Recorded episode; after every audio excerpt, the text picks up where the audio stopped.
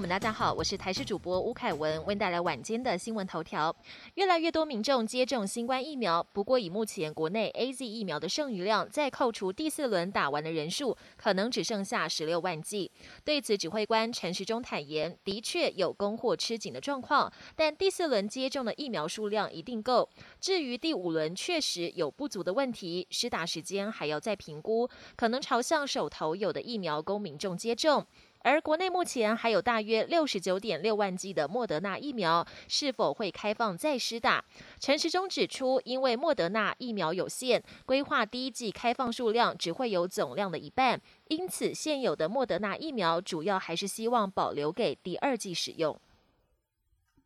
中央推出的疫苗预约平台近来出现不少状况，像是许多长辈不太会使用系统，希望能像过去直接发通知单；也有民众打完第一剂莫德纳，但现在明明没有开放混打，系统却可以勾选 A Z 和高端。另外还有民众已经预约接种，到了现场却发现没疫苗可打。对此，指挥官陈时中表示，疫苗配发的接种点太多，会有数量回报上的延迟，请民众体谅，也会讨论接下来。来是否沿用双轨制，也就是要预约的去预约，没有预约登记的就照以前的造册施打，让长辈更便利。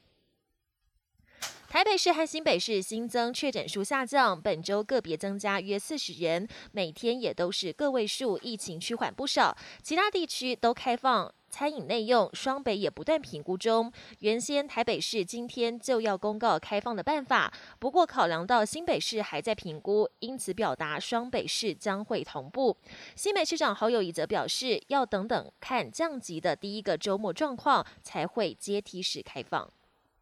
国际焦点：Delta 变种比原始的新冠病毒更难对付。华盛顿邮报抢先取得美国 CDC 的内部文件，指出 Delta 简直像是一种全新的病毒，不但更容易引发重症，传染力甚至跟水痘不相上下，而且高于 SARS、MERS 和伊波拉病毒。文件中指出，突破性感染并不像原本预期的少见，而且已接种者若染上 Delta，鼻子和喉咙里的病毒量跟没接种的人其实。差不多。冬奥游泳项目进入决赛阶段，女子两百公尺蛙式，南非游泳好手舒恩马克在最后五十公尺逆转胜，以两分十八秒九五拿下金牌，同时还打破世界纪录。男子选手方面，俄罗斯泳将雷洛夫继一百公尺仰式摘金后，两百公尺仰式再下一场夺金，不仅刷新奥运纪录，也终结了美国队的六连霸。但美国选手有些不服气，赛后再抛出禁药议题。天文新发现，美国史丹佛大学的研究团队透过天文望远镜，在八亿光年外的星系首次观测到黑洞背后的闪光。这个发现也让物理学大师爱因斯坦在二十世纪初就提出的广义相对论首次得到证实。本年新闻由台视新闻制作，感谢您的收听。更多内容请锁定台视各界新闻与台视新闻 YouTube 频道。